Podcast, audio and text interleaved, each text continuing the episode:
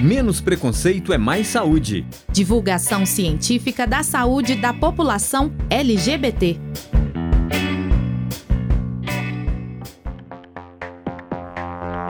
Olá, meu nome é Laone. Eu tenho 22 anos e sou estudante do quinto período da Escola de Medicina da Universidade Federal de Ouro Preto. Hoje, estou aqui para iniciar o novo projeto do Viva Mais, com a temática em saúde da população LGBT. Oi, eu sou a Stephanie, tenho 24 anos e também sou aluna da Medicina do quarto período da Universidade Federal de Ouro Preto. E vamos falar sobre esse tema que é recorrente no diálogo e no cotidiano dos brasileiros. Neste programa, faremos parceria com a Escola de Saúde Pública, a Secretaria Estadual de Saúde de Minas Gerais e a Fundação João Pinheiro, em especial pelo projeto de divulgação científica Menos Preconceito é Mais Saúde, divulgação científica e saúde da população LGBT, com financiamento da FAPEMIG, Fundação de Amparo à Pesquisa do Estado de Minas Gerais. Isso mesmo, Laone. Essa colaboração visa a democratização de conhecimentos, com a ampliação da educação na saúde individual e coletiva, para proporcionar um diálogo aberto e acolhedor sobre a temática LGBT. Para falar mais sobre esse assunto, convidamos a coordenadora do projeto Menos Preconceito é Mais Saúde, doutora Maria Nogueira, pesquisadora da Escola de Saúde Pública do Estado de Minas Gerais e uma das idealizadoras das oficinas do projeto, Maria de Lourdes, também conhecida como Lourdinha. Bem-vindas, Maria e Lourdinha! Pensando nessa tríade, mais informação, menos preconceito e mais saúde, quais as ações de divulgação científica foram pensadas e como elas serão executadas? Olá a todas, a todos e todes. É um prazer poder usar esse espaço da rádio e TV UFOP para poder dialogar com vocês sobre uma temática tão importante esse projeto é muito especial, pois vamos poder alinhar a pesquisa e a divulgação científica. E por que menos preconceito é mais saúde? É simples responder. Décadas de estigmatização, discriminação e preconceito em relação às orientações sexuais e identidades de gênero que fogem ao padrão cis e heteronormativo em nossa sociedade criaram vários obstáculos e barreiras para que o público LGBT acesse os serviços de saúde e também sejam acolhidos em suas demandas específicas. Isso pode acontecer, por exemplo, desde a recepção de um serviço de saúde, através de olhares de discriminação, às vezes de deboche, muitas perguntas que às vezes expõem o indivíduo, e até mesmo durante uma consulta médica, quando, por exemplo, não se respeita o nome social. Quando o médico faz uma abordagem sem acolhimento, sem respeitar e principalmente ignorando as especificidades de saúde do indivíduo. Por isso, nosso objetivo é levar informação de qualidade sobre diversas temáticas do universo LGBT, a fim de diminuir o preconceito. Informação é a base para construirmos conhecimento sobre esse assunto. Quantos profissionais de saúde, por exemplo, desconhecem a política estadual de saúde integral da população LGBT? Muitos não sabem que o uso do nome social é direito, isso não é um favor. E temos vários termos também que precisamos entender. Por exemplo, o que é expressão de gênero? O que é orientação sexual? E quando dizemos cis? Quando uma pessoa fala, minha filha é queer, meu irmão é não binário, uma mulher trans pode ser lésbica? Quando ouvimos isso, a gente trava, pois nós aprendemos a raciocinar e nos colocarmos em um mundo binário, homem e mulher. A tradicional divisão entre azuis e rosas, menino é assim, menina é assim, e por aí vai. Então, se nós não sabemos o significado desses termos, a gente pensa: ah, essas letras, isso é mimimi, é falta de vergonha, isso nem existe. É muita letra. Para que, que tudo isso? Durante os três anos do projeto, nós vamos discutir essas questões, tentar descomplicar, explicar o que significam essas letras, tirar dúvidas. Iremos trabalhar com diferentes meios de comunicação, como podcasts, Instagram, o Facebook e a fotografia, que também é uma forma de sensibilizar para temas que são difíceis da população compreender. A fim de alcançar cada público, utilizaremos linguagens e formatos adequados. Para que isso seja viável, temos que nos aproximar dos membros da comunidade LGBT, construir com eles, valorizar a experiência e o saber que eles têm. Senão o processo de comunicação ele será falho.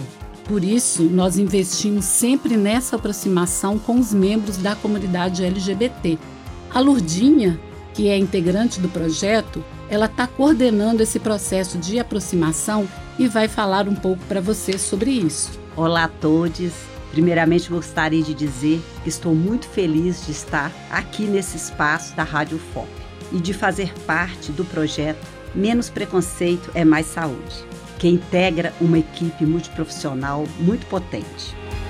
Retomando a pergunta da Maria sobre o processo de realização das oficinas temáticas com a população LGBT, elas surgiram do interesse da equipe do projeto em conhecer e dialogar com atores desse coletivo e também para dar visibilidade a essa pauta na Escola de Saúde Pública do Estado de Minas Gerais, a SPMG, e as demais instituições parceiras.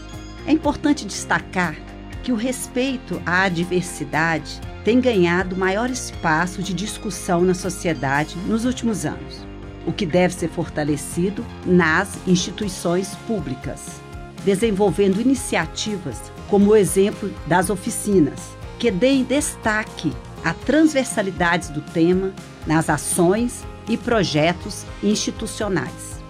Por exemplo, a Escola de Saúde Pública faz formação de muitos trabalhadores do SUS e essa pauta LGBT, está sendo incorporada na grade curricular, fazendo com que os alunos trabalhadores divulguem em seus municípios de origem essa temática e ela vai ganhando maior capilaridade no estado de Minas Gerais. Por isso, buscamos, nessa primeira oficina realizada em junho desse ano, conhecer lideranças e ativistas do movimento LGBT, moradores da região metropolitana de BH, que pudessem participar presencialmente da oficina realizada na Escola de Saúde, compartilhando suas singularidades. Foi um momento muito significativo em que nós, da equipe do projeto, estivemos trocando e dialogando com os atores da comunidade LGBT, que têm a legitimidade e o lugar de fala. Foi uma partilha emocionada de muitas histórias e trajetórias de cada um. Conhecemos também, na oficina, mais da historicidade do movimento LGBT, como foi e como está sendo travada a luta contra o preconceito, a homofobia, transfobia, lesbofobia e bifobia. E quais os direitos a serem conquistados ainda? Foi muito discutido as estratégias de luta do movimento social para garantir o acesso integral à saúde para a população LGBT. Realmente é importantíssimo promover essas ações e espaços de diálogo e informação para ampliar a visibilidade e enriquecer a temática e conhecimento da comunidade LGBT. Inclusive, Lurdinha, você poderia detalhar um pouco mais sobre como é a dinâmica que essas atividades possuem? Gente, nós somos pesquisadores, então como construir uma logo, um símbolo, uma imagem? Quais cores usar? Nosso objetivo com a primeira oficina foi criar uma identidade visual do projeto de maneira participativa com o público presente na oficina. Fizemos a dinâmica Tempestade de Ideias, que estimulou os participantes a trazerem de maneira livre símbolos, elementos e narrativas que pudessem representar a comunidade LGBT, em sua integralidade. Surgiram muitas ideias interessantes que serão utilizadas na elaboração de três propostas de identidade visual depois faremos a eleição da proposta mais significativa à totalidade do movimento LGBT. Um símbolo que gostei muito foi o desenho de um guarda-chuva, dando a ideia de um lugar onde cabe todo mundo. Foi um encontro de muitos aprendizados e muitas trocas. Interessante. Quando nós compartilhamos nossas experiências, vulnerabilidades e ideias, permitimos que o outro se veja em nós, possibilitando relações e reflexões pessoais. E Lourdinha, como você qualifica o resultado das oficinas para os participantes? Recebemos nessa primeira oficina muitos elogios dos participantes, que valorizaram a iniciativa, que colocou numa mesma roda instituições potentes e movimentos sociais. Foi falado da importância do reconhecimento do lugar de fala do movimento, considerando a riqueza de olhares e saberes presentes na diversidade dessa comunidade LGBT. Foi apontado também que a realização das oficinas promove um espaço de diálogo sobre as necessidades de saúde dessa população e que possibilita a construção de alternativas para o acesso à informação sobre os direitos à saúde integral. A expressão popularmente usada pelo movimento LGBT, nada sobre nós sem nós, foi lembrada pelos participantes como resultado importante da oficina, que integrou técnicos, profissionais de saúde e comunidade LGBT. As temáticas das próximas oficinas serão construídas dando continuidade a esse diálogo que está sendo iniciado.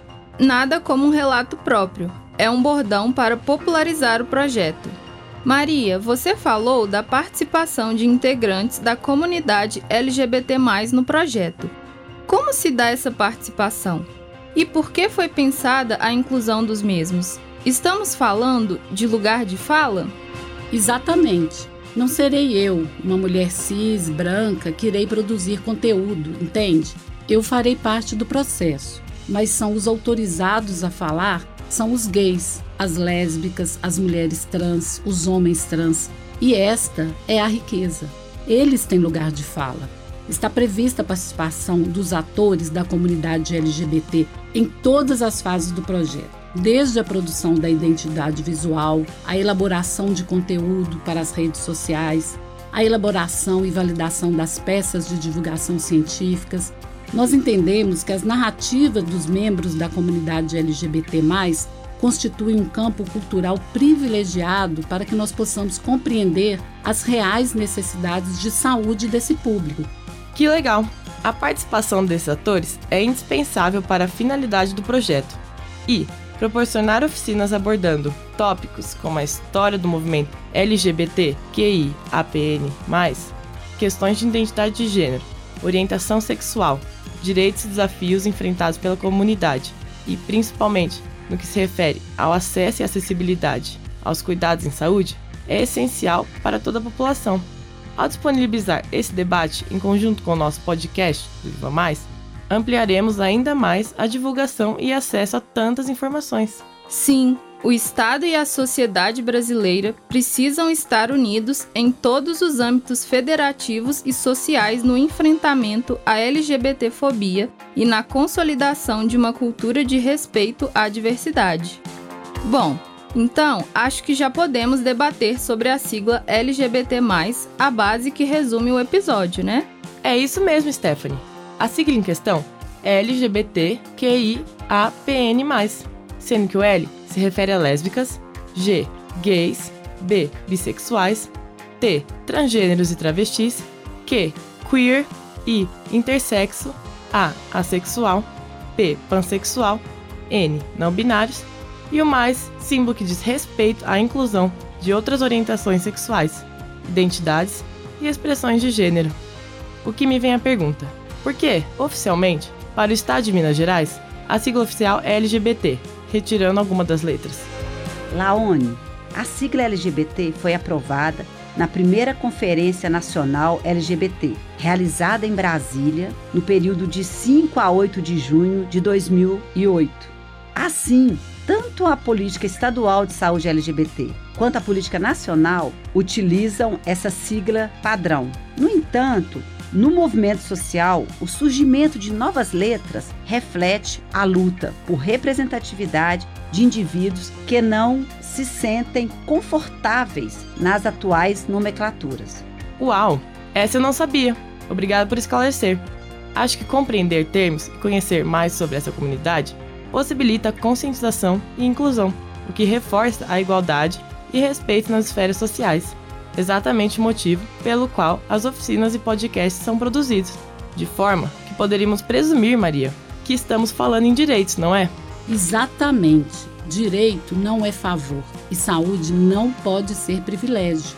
Os direitos estão colocados em vários documentos, mas isso não é suficiente. Os movimentos sabem disso, estão a todo tempo lutando para não perder direitos já alcançados, lutando para garantir direitos e também para ampliar os direitos.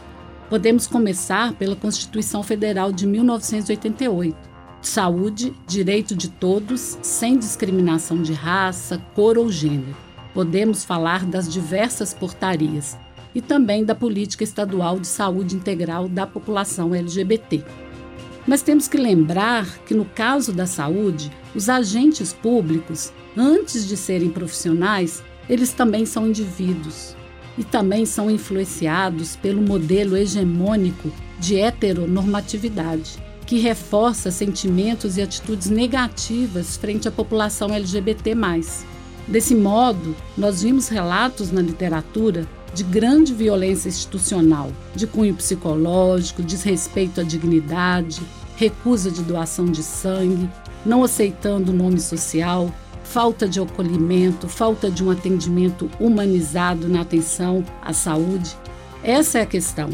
As pessoas leem muitas vezes esses documentos com a lente da heteronormatividade e às vezes com uma lente de aumento, inclusive. É isso mesmo. É de extrema importância mobilizar e viabilizar os esforços para assegurar o respeito e a efetivação da inclusão e igualdade. Compartilhar é ensinar e aprender. Maria, pensando no futuro do projeto, quais são as próximas ações e expectativas? Pois é, depois do processo de formação e construção de rede com alguns movimentos de Minas Gerais, como o coletivo Bio de Patinga, o Movimento Diversidade de Ribeirão das Neves, o Grupo Celos de Belo Horizonte e outros, agora começa a parte de produção de conteúdo.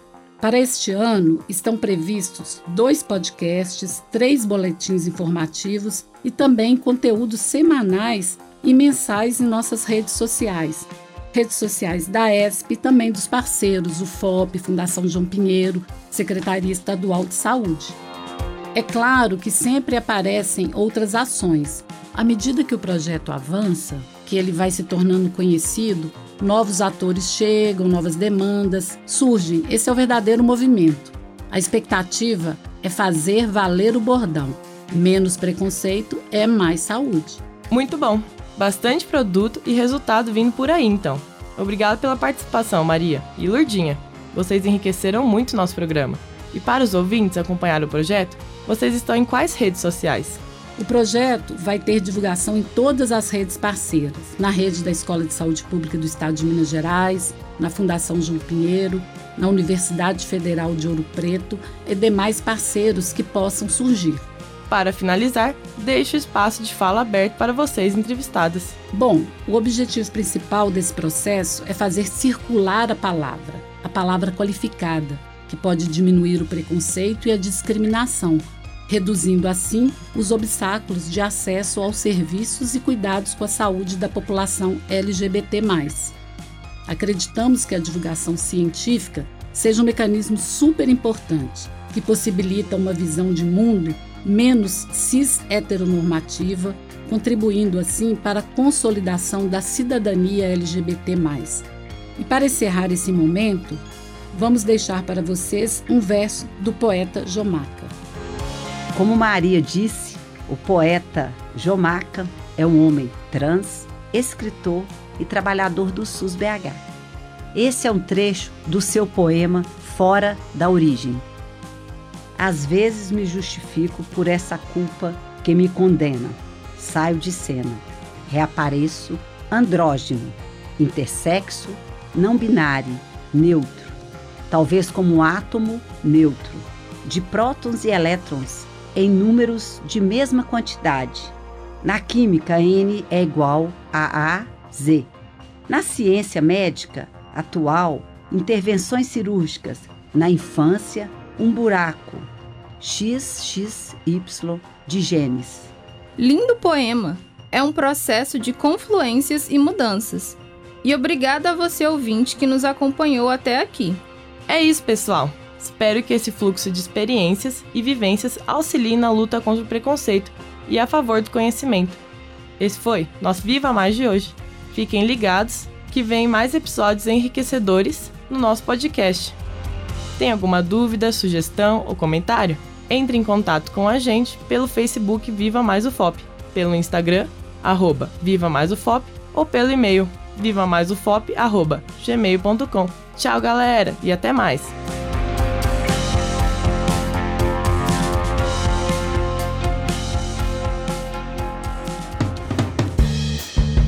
Menos preconceito é mais saúde. Divulgação científica da saúde da população LGBT. Coordenação do Menos Preconceito é Mais Saúde, Maria José Nogueira. Coordenação do Viva Mais, professora Heloísa Lima. Produção: estudantes da Escola de Medicina da Universidade Federal de Ouro Preto. Realização: Escola de Saúde Pública de Minas Gerais.